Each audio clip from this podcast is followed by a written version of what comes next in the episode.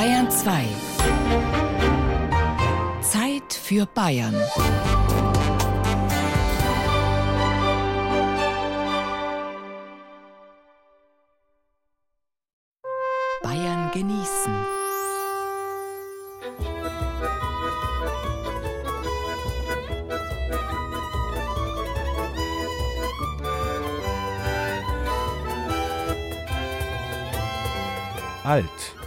Bayern genießen im Mai mit Gerald Huber.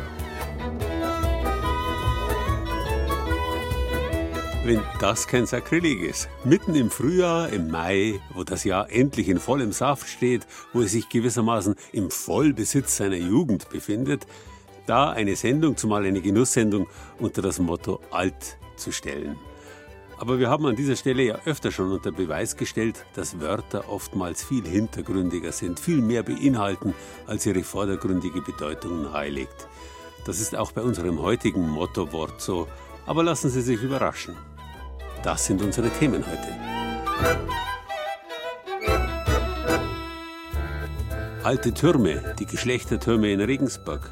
Alte Brezen, kulinarische Resteverwertung in Oberfranken.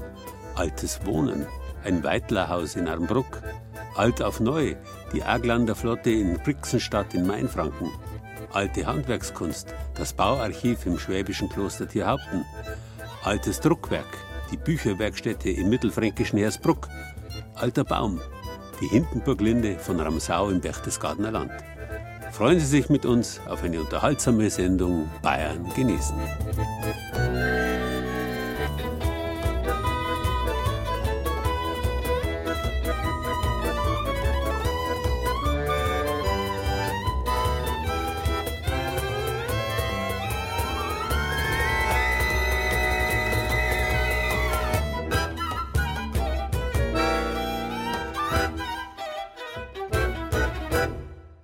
Alt ist ein lateinisches Lehnwort im Deutschen und meint zunächst eine relative Distanz. Denn lateinisch altus bedeutet sowohl hoch als auch tief. Die Altstimme kann sowohl die höchste Männer- als auch die tiefe Frauenstimme sein. Das Wort alt hängt zusammen mit allo, ich ernähre, ziehe auf, lasse wachsen und geht auf die gleichbedeutende uralte, also noch weiter zurückreichende Wortwurzel all zurück. Wer alt ist, ist also im eigentlichen Sinn des Wortes groß geworden. Ganz besonders, und zwar im doppelten Sinn, trifft das zu auf die Wohnburgen reicher Patrizier in Bayerns alter Hauptstadt Regensburg. Diese Burgen, Geschlechtertürme genannt, ragen teilweise heute noch altus, also hoch hinaus, über die Paläste der Handelsherren, ganz ähnlich wie im italienischen San Gimignano oder in Bologna. Alt sind die Türme selbstverständlich auch. Die meisten stammen aus dem 12. und 13. Jahrhundert, in dem die alte Römerstadt Regensburg durch den Handel mit Italien reich und mächtig geworden war. Neben der mittelalterlichen steinernen Brücke und dem gotischen Dom St. Peter gehören die Geschlechtertürme zu den Wahrzeichen von Regensburg. Jede Stadtführung macht am Goldenen Turm Station, sagt Matthias Freitag, selbst Stadtführer. Der Goldene Turm, vor dem wir jetzt hier gerade stehen, ist der wohl bekannteste von den sogenannten Geschlechtertürmern in Regensburg. Er ist natürlich erstmal gut sichtbar, macht was her, wenn ich das so sagen darf. Und man kann eben da diese Geschichte, dass in Regensburg im Mittelalter Türme gebaut wurden von vornehmen Familien, reichen Patrizierfamilien, Geschlechtern, Geschlechterturm. Diese Geschichte kann man anhand von dem Goldenen Turm schön plausibel machen. Der imposante goldene Turm ist heute der höchste dieser Türme. Aber im Mittelalter gab es vermutlich mehrere Türme dieser Güte, sagt Matthias Freitag. Dazu muss man wissen, dass ja eine ganze Menge von den Türmen heute nicht mehr da sind, weil in nachmittelalterlicher Zeit eingestürzt, abgebaut, zurückgebaut, sodass wir also tatsächlich bei vielen anderen dieser Türme, die heute noch stehen, davon ausgehen können, ohne dass wir es natürlich hundertprozentig genau wissen, dass die wahrscheinlich früher auch höher gewesen sind. Regensburg nennt sich gern die nördlichste Stadt Italiens. Oft wird erzählt, die reichen Regensburger hätten die Geschlechtertürme in Italien gesehen und nachgebaut. Das bestätigt sich nicht, erklärt die Kunstgeschichtlerin Kerstin Pöllert. Sie hat ihre Doktorarbeit über die Geschlechtertürme geschrieben. Als sich in Regensburg der Geschlechterturm dann ausprägt, ist er in Italien schon wieder vorbei. Da geht man dann dazu über, in bequemeren Türmen zu wohnen. Aber in Regensburg gipfelt die Entwicklung eigentlich in diesen Geschlechtertürmen oder Nicht-Geschlechtertürmen und die sind viel später als die italienischen Geschlechtertürme anzusetzen.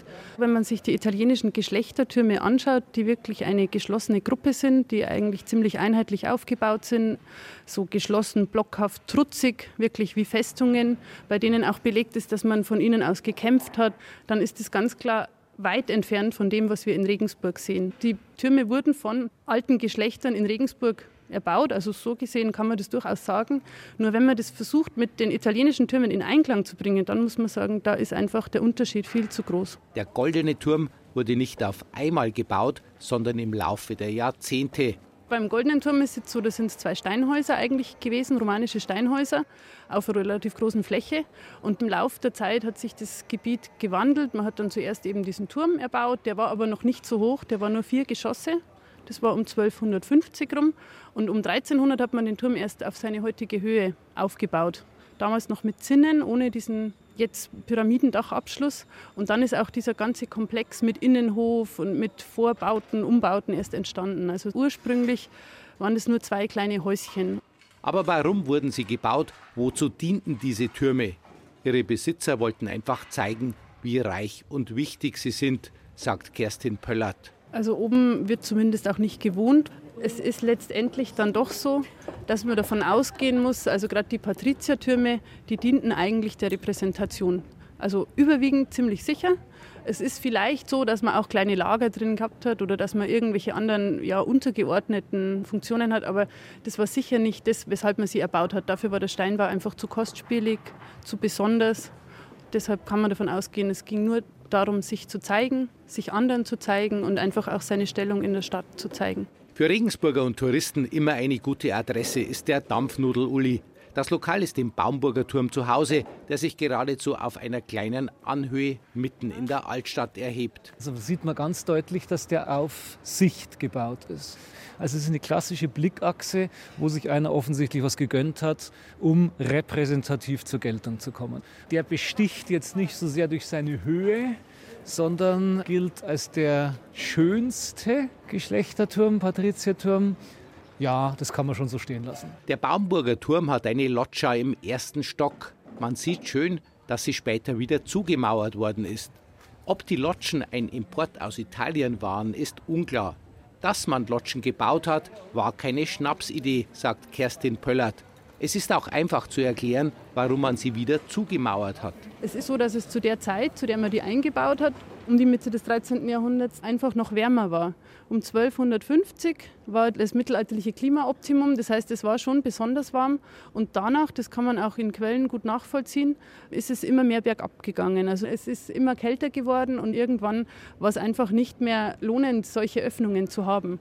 Neben den Geschlechtertürmen sticht in Regensburg der Rathausturm heraus.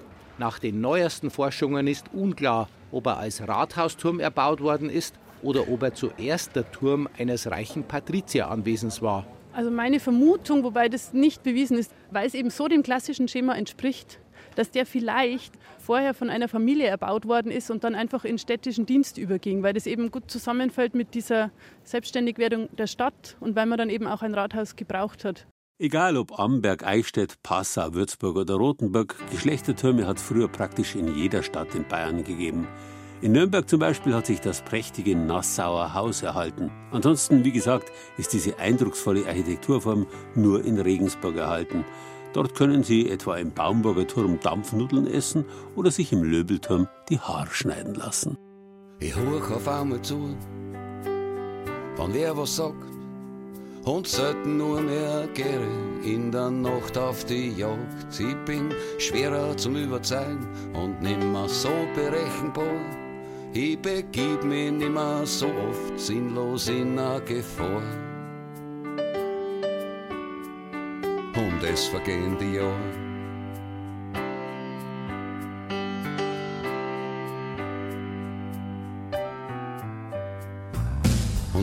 Was versauen, das macht mich nimmer so nervös. Wenn ich dann doch einmal anstürz, nimmer so desaströs. Ich bin nimmer ganz so blöd und nimmer mehr ganz so wild, nimmer mehr ganz so stur und nimmer mehr so verspült. Ich bin schon alt worden, das ist nicht zum Übersehen. Ich bin schon alt worden, das Altwerden ist schön. Ich bin alt worden, aber es geht mir wunderbar, besser als je zuvor. Ich verliere halt ein paar Haare.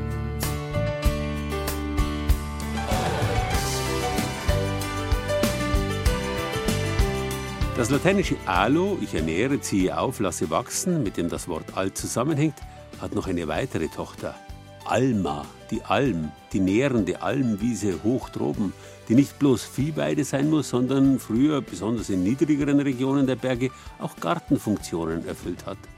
Lateinisch alimentum, die italienischen alimenti, genauso wie unsere Alimente, kommen daher. Sie bedeuten Lebensmittel. Doch ausgerechnet Lebensmittel, die dem Altern, also dem Großwerden dienen, dürfen ihrerseits heute nicht mehr alt werden. In früheren Zeiten war das anders. Da haben doch Sprichwörter gegolten wie altes Brot macht Wangenrot. Man hat Brot extra gelagert, auch lagern müssen. Schließlich wurde der Backofen im Dorf meistens nur einmal in der Woche geheizt. Heutzutage ist Brot von gestern aus unseren Läden verschwunden. Viel schlimmer, frisches Brot das bis zum Abend nicht gegessen worden ist, wird oft weggeworfen.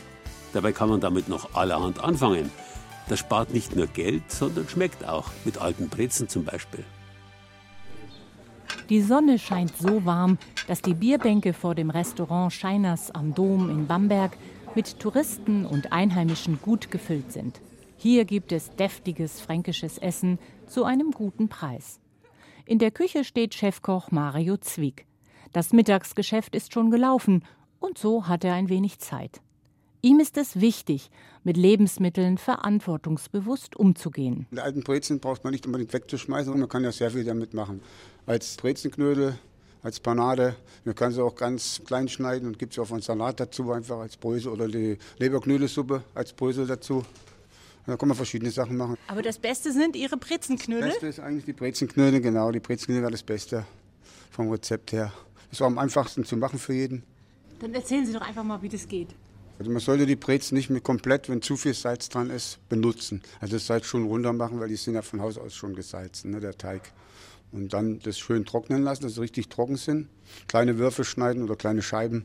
Die harten Brezen mit dem Messer zu schneiden ist nicht ganz einfach. Mit dem Fleischwolf würden die Brösel für Knödel zu fein. Da hilft ein einfacher Trick.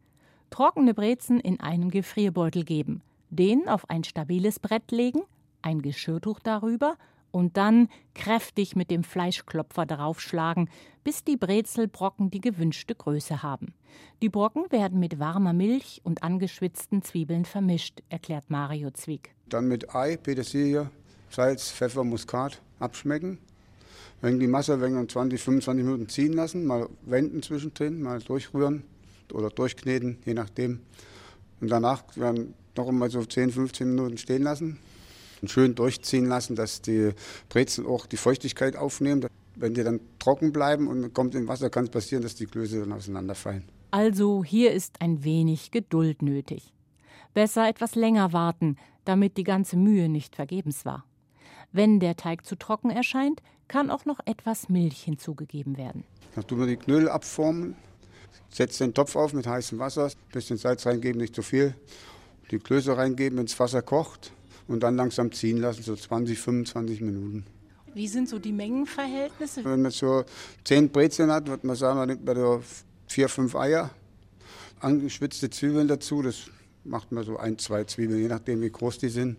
Und die Gewürze halt nach Gefühl. Und ein Viertel Liter Milch erstmal, dann kann man probieren, ob das hinhaut daheim oder nicht. Ne? Das ist das von der Menge her. Und am besten dazu, das sind Rahmpilze oder Pfifferlinge in Rahmen wenn die Saison losgeht.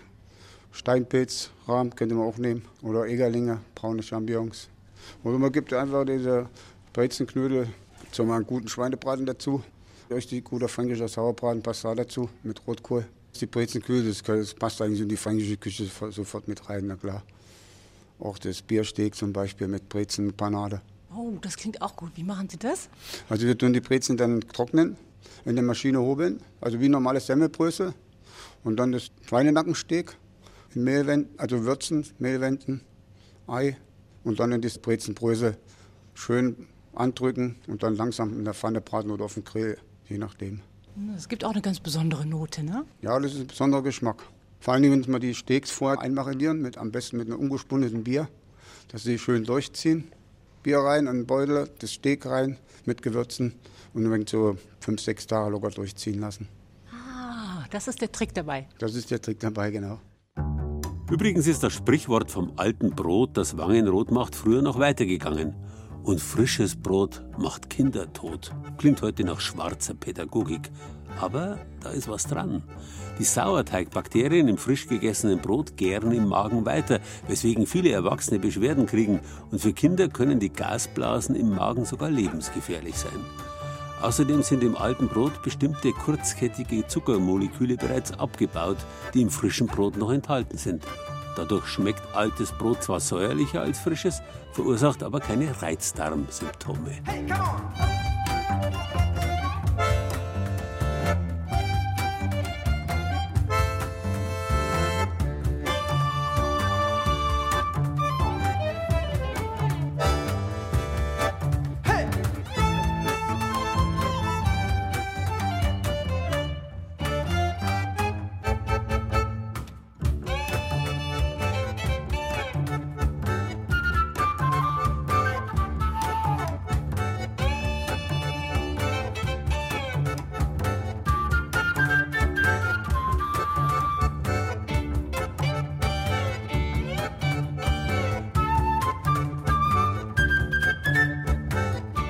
so ein althergebrachter Spruch. Bleib im Land und nähr dich redlich. Vor dem Hintergrund, dass alt mit Ernähren, Aufwachsen zusammenhängt, könnte man auch sagen, bleib im Land und nutz das Alte, das Bewährte. Und das, wie gesagt, redlich. Dieses Wort wiederum hängt mit der Rede zusammen und bedeutet, man muss Rechenschaft darüber abgeben, Rede und Antwort stehen, wie man mit etwas Altem umgegangen ist.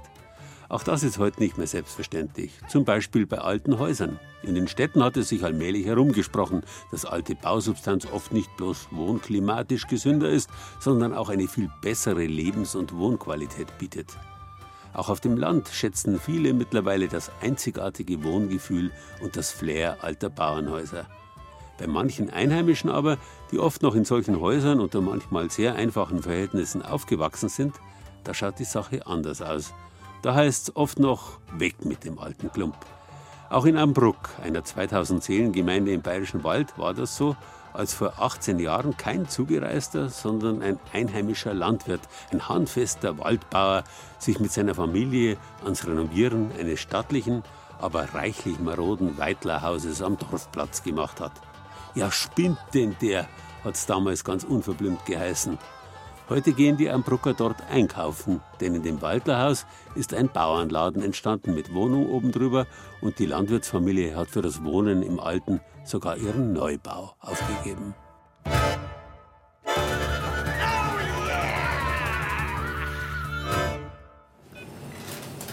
So, kriegst du außerdem noch was? Gerlinde Grassel in ihrem Dorfladen in Ambruck. Die Leute kaufen gern hier ein, auch wegen der Atmosphäre. Marmelade, Käse oder Eingemachtes aus der Region stehen in Holzregalen in einer Art Bauernstube und alles in einem wunderschön renovierten Weidlerhaus mit mächtigen dunklen Balken, vielen kleinen Fenstern, Gemütlichkeit pur. Unheimlich schön. Das hat einen gewissen Charme. Mit einem neuen Gebäude kann man das gar nicht herstellen. Ich finde das super, weil das von der Tradition her noch ist und man hat dann noch was Altes auch dazu und gemütlich einfach. Aber es gibt auch Skeptiker. Also ich kannte jetzt das zum Beispiel nicht, was sie da gemacht haben. Es ist einfach also bei Arbeit, wenn man das herrichten will. Ne? Das habe ich eigentlich nicht verstanden. Die viel Arbeit, weil es sie andankt. Gerlinde und Josef Grassel zeigen mir ihre Wohnung, die Holztreppe hoch, direkt über dem Bauernladen. Ja, mal so ganz genau im Lot ist das alles nicht. Also ich habe mir keine Einbauküche von der Stange kaufen können. Die habe ich mir schon vom Schreiner einpassen lassen. Ein Eichenboden im Flur draußen, dann im Wohnzimmer Fichtendielen, wärmer, angenehmer, wunderbares Raumklima. Das ist nicht jetzt einfach ein steriles Haus, Es ist ein Leben da. Es braucht nicht irgendwie gefüllt werden mit Mehlwein. Dann waren noch alte Schränke da, die haben wir schön zusammengerichtet.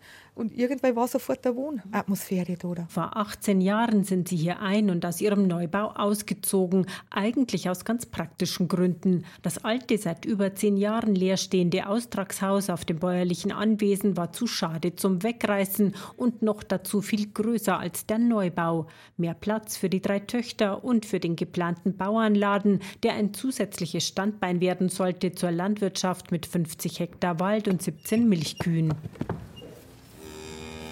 Ja, äh, jetzt. halt. Ja, dann haben wir uns halt schon langsam bin zum Denkmalamt gefahren, erst einmal da erkundigt, wo es alles möglich ist. Und dann die Direktion für ländliche Entwicklung in Landau. Das waren starke Unterstützer für die ganze Sache. Und dann ist es immer mehr gewachsen und gewachsen. Die Grassels sind weder Zugereiste noch Intellektuelle, weder Künstler noch Architekturliebhaber, gehören also nicht zu den üblichen Verdächtigen, die sich aufwendig Baudenkmäler herrichten und dann stolz in Wohnzeitschriften präsentieren. Die beiden hatten auch nicht viel Geld, packten lieber selber mit an. Feuchtigkeit war da in die Wände, teilweise vermodert. Da, wenn du reingegangen bist, das hat sich kein Mensch vorstellen können, dass man da mal wohnen kann. Aber es ist ja wirklich ausgekühlt worden von unten bis oben und der ganze Putz ist runtergekommen. Der ganze Boden ist ausgeräumt worden, weil früher haben sie ja bloß die Bodenbräder auf den Dreck gelegt. Dann haben wir mit der Hand ausgeräumt, mein Mondi. Das war schon Arbeit. Denkt man sich schon, ja, was haben wir jetzt im Jahr da? Ein denkmalerfahrener Architekt half, alles richtig zu machen, zeigte ihnen renovierte alte Häuser in anderen Regionen. Aber daheim in Ambruck, da tuschelten die Leute und sonntags am Stammtisch riet man Josef Grassel ganz unverblümt, das alte Glump mitten am Dorfplatz doch lieber wegzureißen. Die haben da gesagt, Spinderer, da steckst du ein gutes Geld in das alte Haus rein. Meine, du musst dann durch. Und das sind dann die noch, die dann gesagt haben, die ersten Jahr super schön waren. Aber erstmal hatten nach drei Jahren Schufterei auch die drei Töchter keine große Lust, aus dem neuen Haus, in dem die Grassels Ferienwohnungen für Urlauber einrichteten, ins alte umzuziehen. Ich bin dann gleich gar nicht mit vier gezogen. ich war anfangs noch hinten in der Wohnung. Am Anfang war es ein wenig uncool. So viel Holz. Als Teenager ist man ja da auch nicht gerade so begeistert. Aber im Laufe der Zeit, also war man ziemlich gern da daheim. Also hat man sich voll wohl gefällt und dann hat man eigentlich gemerkt, dass das eigentlich was Besonderes ist. Auch wegen der geballten 200 Jahre alten Geschichte des Hauses. Dann haben wir natürlich auch die alten Fotos. Wer hat da schon alle gelebt? Wer ist da schon geboren? Wer ist da schon gestorben in dem Haus? Und dann haben wir auch noch ein Brittel gehabt, war die letzte, die was verstorben ist da herin, die was noch aufgebaut war. Jetzt wohnt man eigentlich selber auch und lebt in dem gleichen Haus mit den gleichen Wänden wie die Vorfahren auch schon. Tochter Stefanie, heute 30 und selbst verheiratet, hat sich von der Liebe der Eltern zur Geschichte und zum Alten sogar anstecken lassen. Sie hat vor kurzem mit ihrem Mann auch noch den zweiten Altbau auf dem Anwesen hergerichtet. Ein früherer Kuhstall ist jetzt ihr Wohnzimmer. Wir haben jetzt unser Gewölbe freigelegt. Dann ist halt eigentlich schon ein bisschen unser besonderer Raum, weil man einfach sieht, wirklich das ursprüngliche dicken Wände, wie sie es halt früher das so gemacht haben. Geheizt wird mit Holz, aber die unbeschreibliche Gemütlichkeit, die kommt davon, dass rund um den Ofen eben kein Neubau steht. Zum Wohnen ist herin im Haus wunderbar. Es ist halt irgendwie gemütlicher, also Wärmer. wärmer mit Geschichte im Hintergrund schon. Also man schreibt die Geschichte weiter. Inzwischen mit den Ambruckern. Längst sind auch andere alte Häuser im Ort hergerichtet worden, denn der renovierte Bauernhof der Grassels gilt heute als Schmuckstück im Ort, gekürt mit zwei Denkmalschutzpreisen. Bayern genießen. Das Zeit für Bayern Magazin. Jeden ersten Samstag im Monat auf Bayern 2.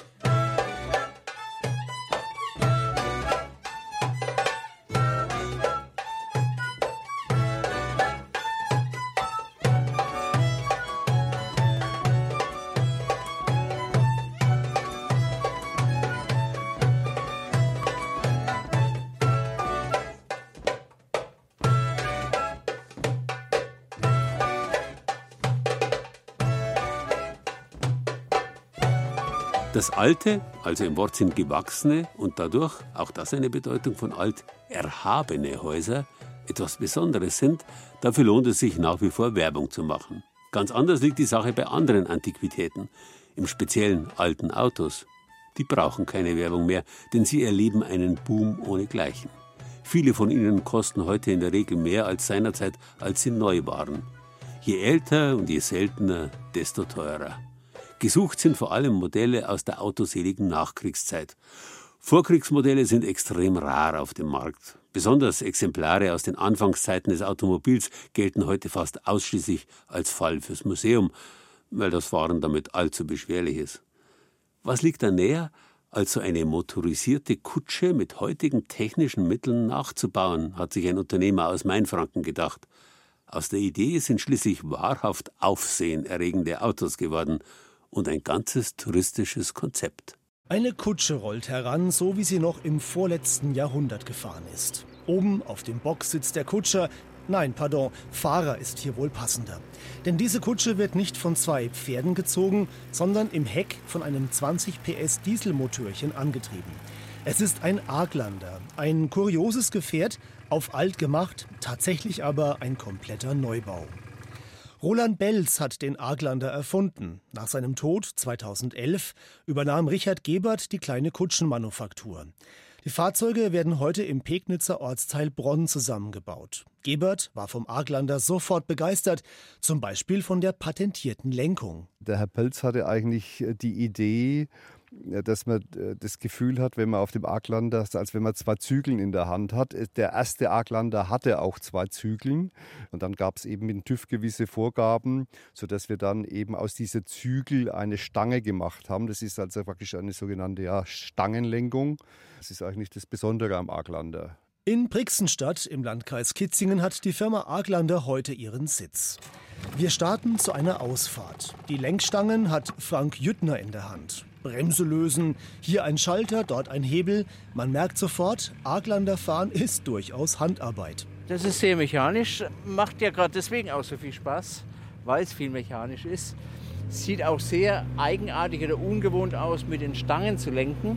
Es hat nur einen Vorwärtsgang, einen Rückwärtsgang, also braucht man auch keine Angst haben, dass man sich verkuppelt oder verschaltet. Wunderbar, hat Blinker, mit 12 bis 15 km/h rollen wir über Kopfsteinpflaster hinein in die Altstadt von Brixenstadt.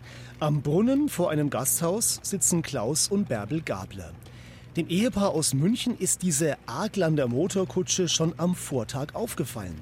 Eine neue Kutsche, auf alt gemacht. Frau Gabler kann es gar nicht glauben. Ich war der Meinung, dass diese Kutsche eine ganz, ganz alte Kutsche ist, zwar gut erhalten und so weiter. Und jetzt ist mir eben erklärt worden, die Kutsche sei ganz neu gebaut worden. Die ist ja nachgebaut, den Originalen von der Zeit Ende des 19. Jahrhunderts, 1880, 1890. Und dann hatte jemand die Idee, die Pferde wegzumachen von der Kutsche und sie zu motorisieren. Nun werden die Gablers im Arglander chauffiert durch Brixenstadt hinaus in die Weinberge.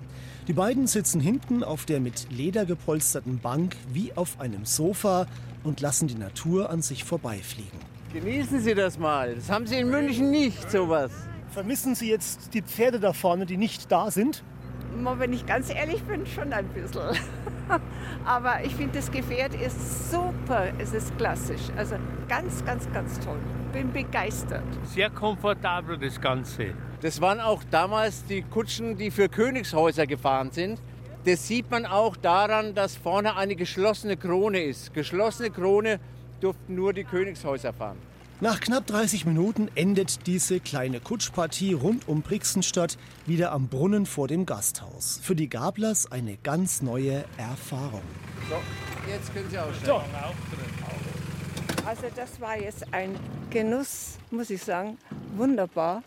Es ist alt, aber unheimlich luxuriös. Ja, sehr bequem, auch sehr bequem mit dem Einstieg.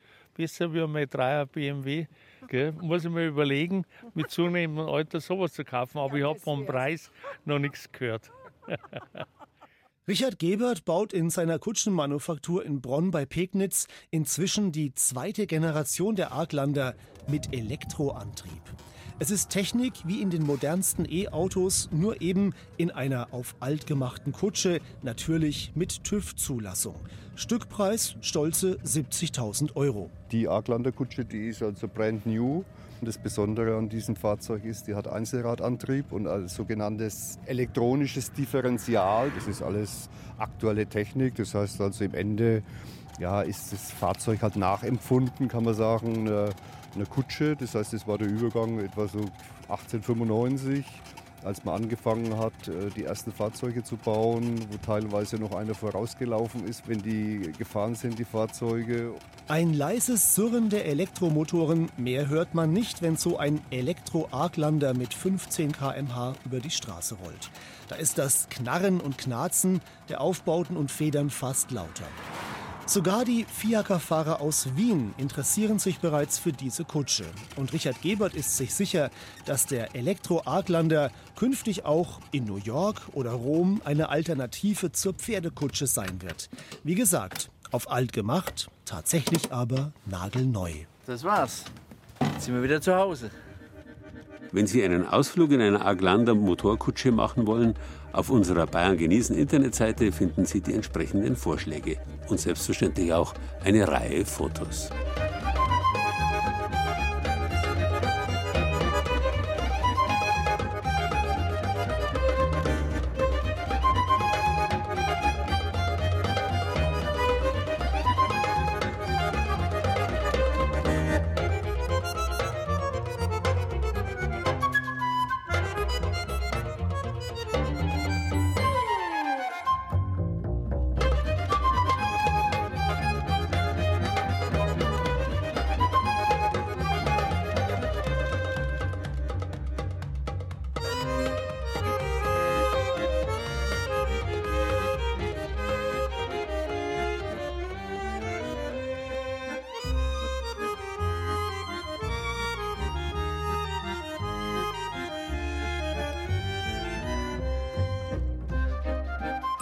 Ist man dann, wenn man an der Vergangenheit mehr Freude hat als an der Zukunft. Hat einmal der Schweizer Schriftsteller John Knittel gesagt, der damit ein landläufiges Klischee bedient, in dem Alt gegen Jung und Vergangenheit gegen Zukunft ausgespielt wird. Weil alt, das will niemand sein. Und niemand will als rückwärtsgewandt gelten. Aber Hand aufs Herz, was ist denn tatsächlich schlimm dran zuzugeben, wenn man nicht mehr zur Jugend gehört, wenn man tatsächlich auf eine reiche Vergangenheit zurückschauen kann? Und kann ich nicht erst dann beruhigt in die immer dunkle Zukunft gehen, wenn ich nicht aus meinem vergangenen Weg die ungefähre Richtung einschätzen kann, in die sich das Ganze bewegt? Denkmalpfleger zum Beispiel haben ja nicht von ungefähr ihre helle Freude an Alten, an historischen Gebäuden, an alter Bausubstanz und sie erforschen mit Begeisterung jedes kleinste Detail dran. So wie zwei Frauen, die wir im Kloster Tierhaupten im Landkreis Augsburg getroffen haben. Und diese beiden arbeiten an einem Projekt, das es so in ganz Deutschland kein zweites Mal gibt. Auch wenn alte, knarrende Treppen noch kein Beweis dafür sind, dass man sich auf den Spuren von historisch Wertvollem befindet, im Kloster Tierhaupten führen sie direkt in eine andere Welt. Denn in der Anlage hat das Bayerische Landesamt für Denkmalpflege einen wahren Schatz untergebracht. Ein Bauarchiv.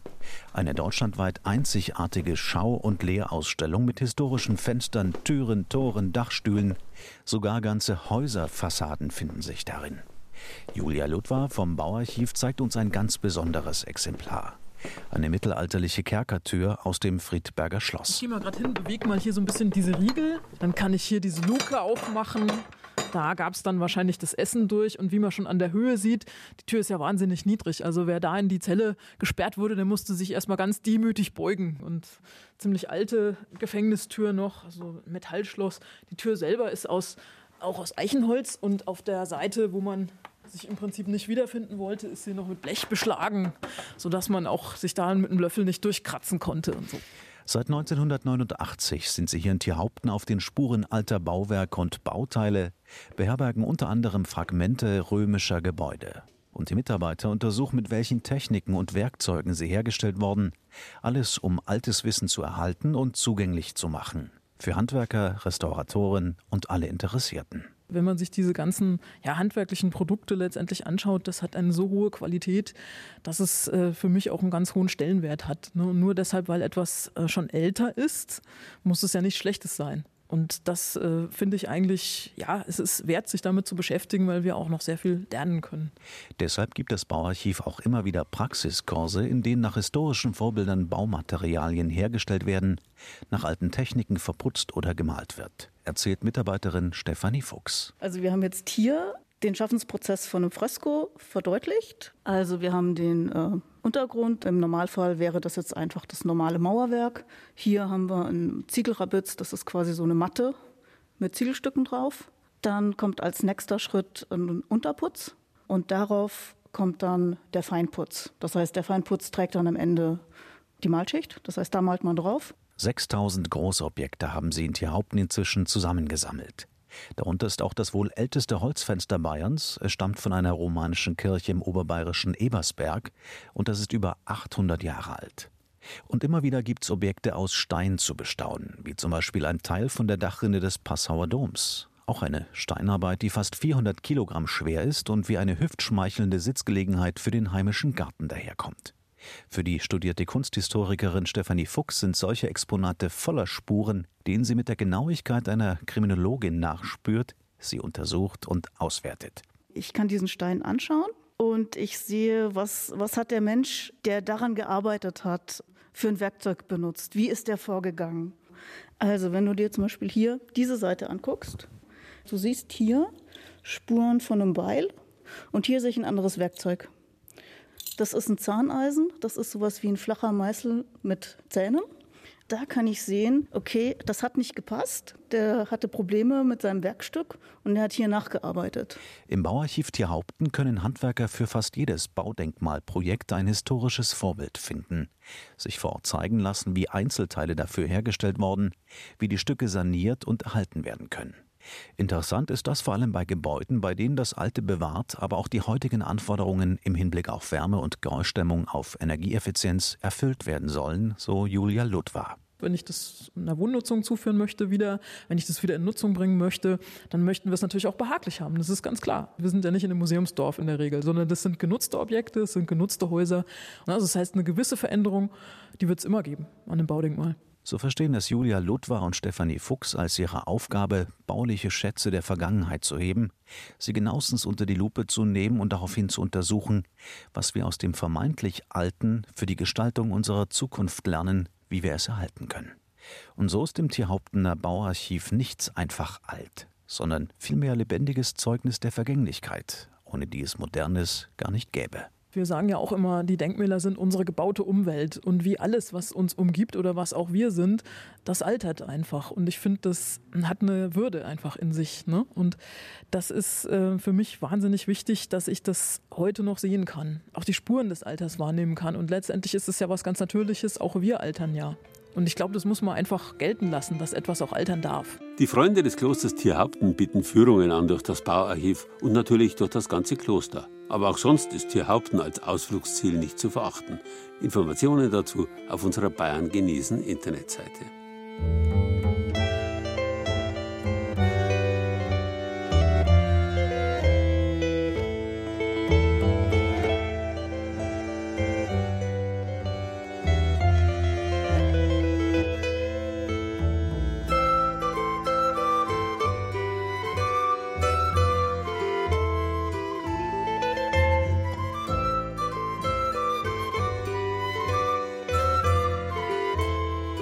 Gute alte Zeit.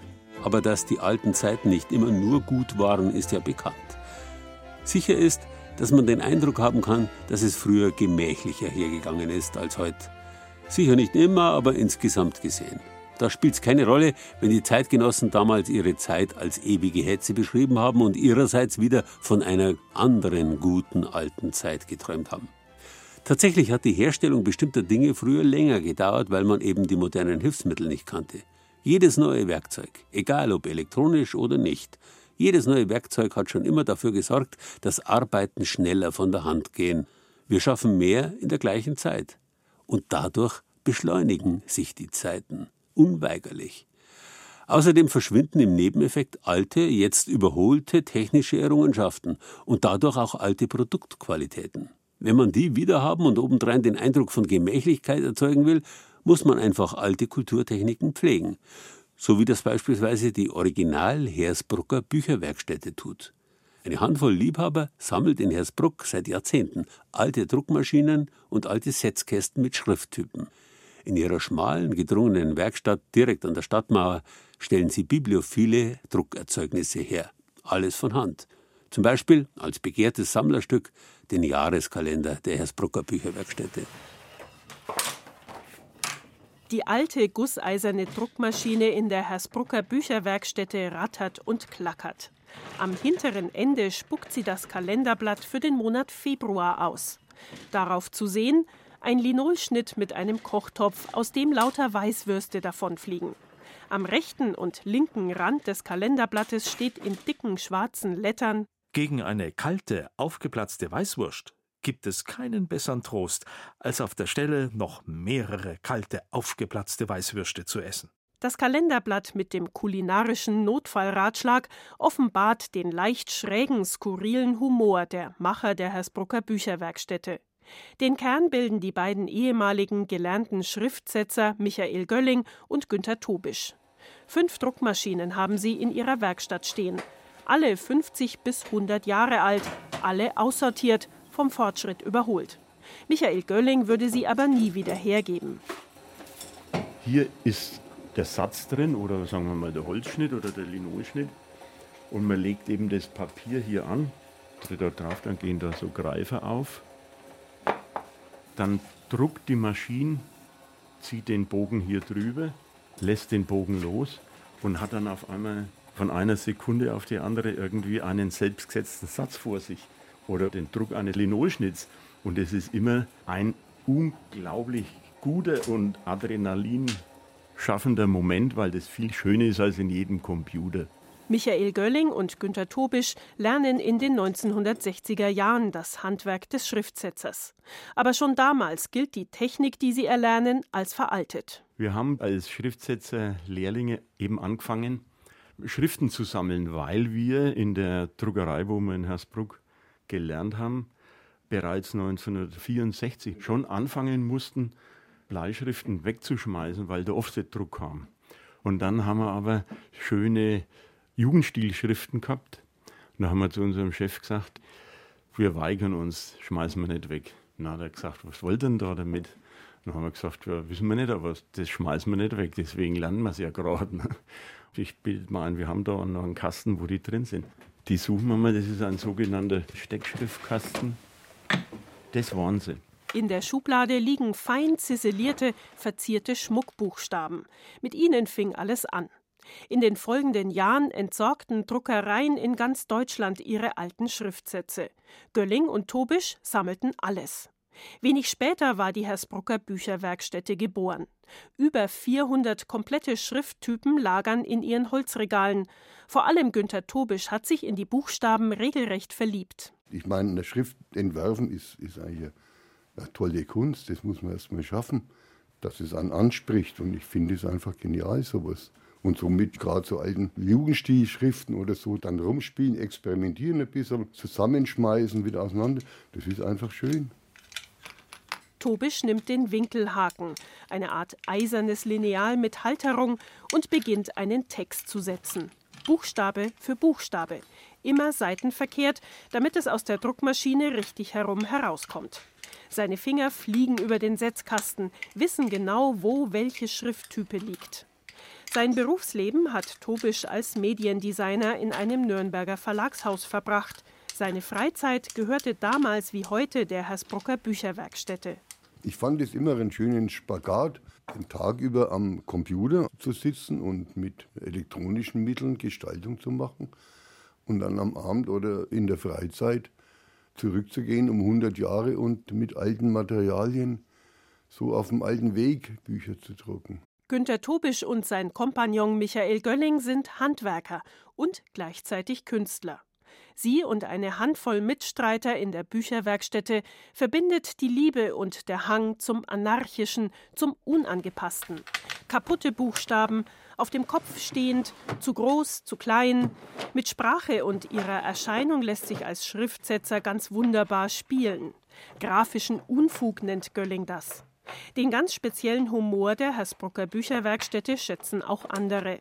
Gerhard Polt, Matthias Egersdörfer oder auch der oberpfälzische Schriftsteller Eckhard Henscheid arbeiten regelmäßig mit den Hersbruckern zusammen.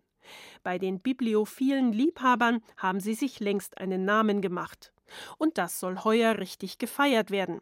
Die Original Hersbrucker Bücherwerkstätte wird nämlich 50 Jahre alt.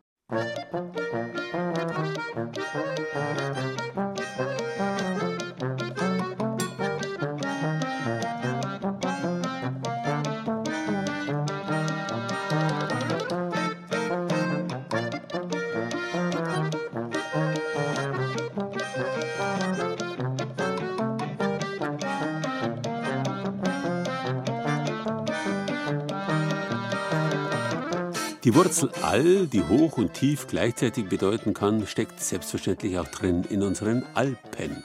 Hohe Berge, tiefe Täler. Und obwohl sie aus geologischer Sicht ein relativ junges Gebirge sind, sind sie mit ihren rund 135 Millionen Jahren schon auch uralt. Daran sehen Sie, es hat schon seine Berechtigung, dass die Römer unter alt nur relative Unterschiede gesehen haben. Nehmen Sie zum Beispiel einen Baum. Im Vergleich zu den Alpen sind die tausend Jahre, die eine Linde erreichen kann, ein Nichts. Im Vergleich zu einem Menschen aber ein mehr als ehrwürdiges Alter. In der Ramsau im Berchtesgadener Land gibt es zum Beispiel ein solches Exemplar.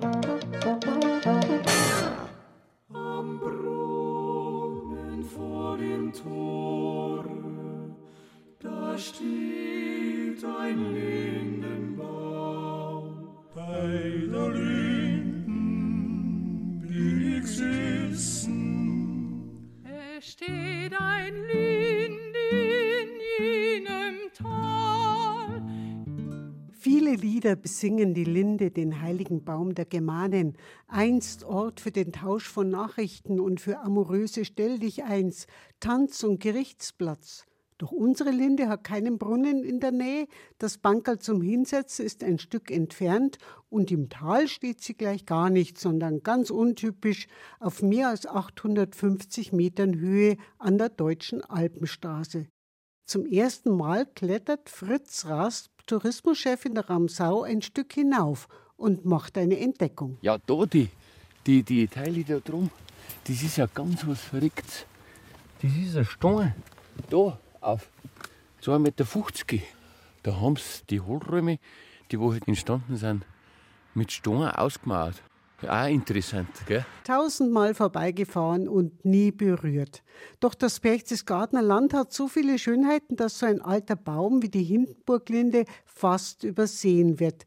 Dabei ist sie, glaubt man den Angaben auf einer Tafel daneben, rund 1000 Jahre alt, hat einen Stammumfang von 15 Metern und eine Krone mit 35 Metern Durchmesser. Ah, gehen wir mal aus, dass ein Dutzend Leute da umstehen müssten und schon erwachsene Leute, zwölf Dirk Nowitzki waren übertrieben, glaube ich, aber so normale Leute müssen wir zwölf sein. Tausend Jahre. Und wenn die Hindenburglinde, wie andere behaupten, bloß 750 Jahre alt ist, dann ist das schon auch ein beachtliches Alter. Vor allem in dieser exponierten Lage. Zum ersten Mal genau untersucht hat sie im Jahr 1900 der Baumfotograf Friedrich Stützer. Er notierte damals begeistert, Fast jeder Ast wieder ein Baum für sich. Die fast kreisrunde Baumkrone berührt stellenweise an der äußersten Peripherie beinahe den Boden. Über grünendem Weideland baut sie ihren Blätterdom auf, der eine Fläche von 900 Quadratmetern beschattet und somit auch einer stattlichen Anzahl moderner berittener Krieger für Ross und Reiter Schatten bieten würde. wen immer er mit den modernen berittenen Kriegern gemeint haben mag. So sehr wird sich die Hindenburglinde in den fast 120 Jahren seit diesen Aufzeichnungen nicht verändert haben. Selbst die mit Steinen aufgefüllten Hohlräume im Stamm sind weitgehend mit Rinde überwachsen und kaum sichtbar. Seinen Namen hatte der mächtige Baum damals jedenfalls noch nicht. Aus der alten Linden, wie die Ramsar gesagt haben, ist erst 1933 die Hindenburglinde geworden. Fritz Rasp. Das ist eine ganz interessante Geschichte. Unser damaliger Archivpfleger, der Karl Komposch, hat sich da sehr, sehr bemüht drum. Also im Zuge eines Manövers, so äh, steht geschrieben, ist der Reichsmarschall Hindenburg da an diese Linde gekommen, die, äh, sie ihm so gut gefallen haben. Und ihm zu Ehren haben sie dann die, die äh, große Linde, Hindenburg-Linde, getauft. Die stimmt so nie. Er hat sich also in sämtlichen Archiven in ganz Deutschland äh, schlau gemacht. Äh, es ist nie von einem Manöver von Hindenburg da in der Ramsau die Rede gewesen. Und es war eigentlich ein sehr profaner Umstand, nämlich nach der Machtergreifung 33 hat man diese Linde Hindenburg-Linde getauft. Das war ein Gemeinderatsbeschluss und nicht mehr. Und nicht weniger. Im Gegensatz zu anderen Orten, bei denen sich Widerstand dagegen erhebt, dass ein Weg, eine Brücke oder eine öffentliche Skulptur nach Paul Hindenburg, den Steigbügelhalter Hitlers, benannt ist, hört man in der Ramsau noch nichts dergleichen. Dafür steigen im benachbarten Vier-Sterne-Hotel Hindenburg-Linde im früheren Lindenhäusel doch ab und zu Leute ab, die zu so einem alten Baum eine ganz andere Beziehung spüren. Julia Resch. Also viele, die sich ein bisschen damit auskennen, kommen schon zu uns und sagen, sie spüren die Energie, die der Baum abgibt, auch die gewissen Bereiche um den Baum herum. An manchen Stellen ist er ganz warm, an anderen Stellen sagen viele, ist er kalt. Und es ist schon ein sehr mystischer Ort. Viele haben uns auch schon gesagt, solange es dem Baum gut geht, wird es auch immer unserem Haus gut gehen. Selbstverständlich gehen quasi direkt an der Hindenburglinde auch zahlreiche Wanderwege vorbei. Welche, das sehen Sie auf unserer Bayern genießen Internetseite.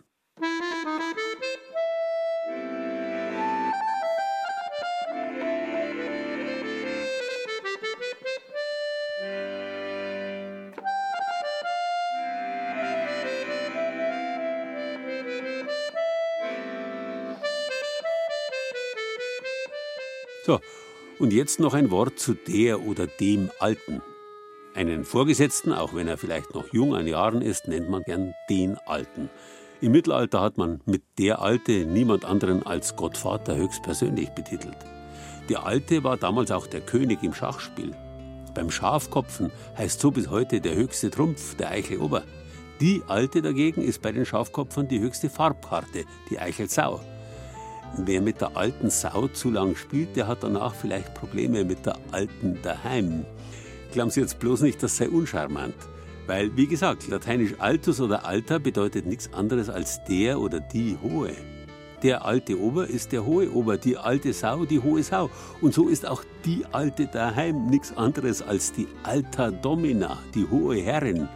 Ein Ehrentitel also, auf den der oder die Alte schon auch stolz sein kann, wenn er mag oder Sie. Ein schönes Wochenende wünsche ich Ihnen. Alt. Das war Bayern genießen im Mai mit Gerald Huber und sieben Beiträgen aus den sieben bayerischen Regierungsbezirken. Thomas Muggenthaler vom Studio Regensburg ist auf die im doppelten Sinn alten Regensburger Geschlechtertürme gestiegen. Susanne Rosbach aus unserem Studio Franken hat uns gezeigt, was man aus alten Brezen machen kann. Wie neu es sich in einem alten Waldlerhaus wohnen lässt, hat uns Renate Rosberger aus dem Studio Ostbayern demonstriert. Jürgen Gläser aus dem Studio Mainfranken hat den Beitrag über die Arglander Flotte in Brixenstadt gemacht. Von Thorsten Tierbach aus dem Studio Schwaben stammt der Beitrag über das Bauarchiv im schwäbischen Kloster Tierhaupten. Alte Drucktechniken in der Hersbrucker Bücherwerkstätte hat sich Tanja Oppelt aus dem Studio Franken angeschaut und Regina Vanderl aus dem Studio Oberbayern führte uns zur Hindenburglinde von Ramsau im Berchtesgadener Land. Ton und Technik Noel Riedel. Redaktion Thibaut Schremser.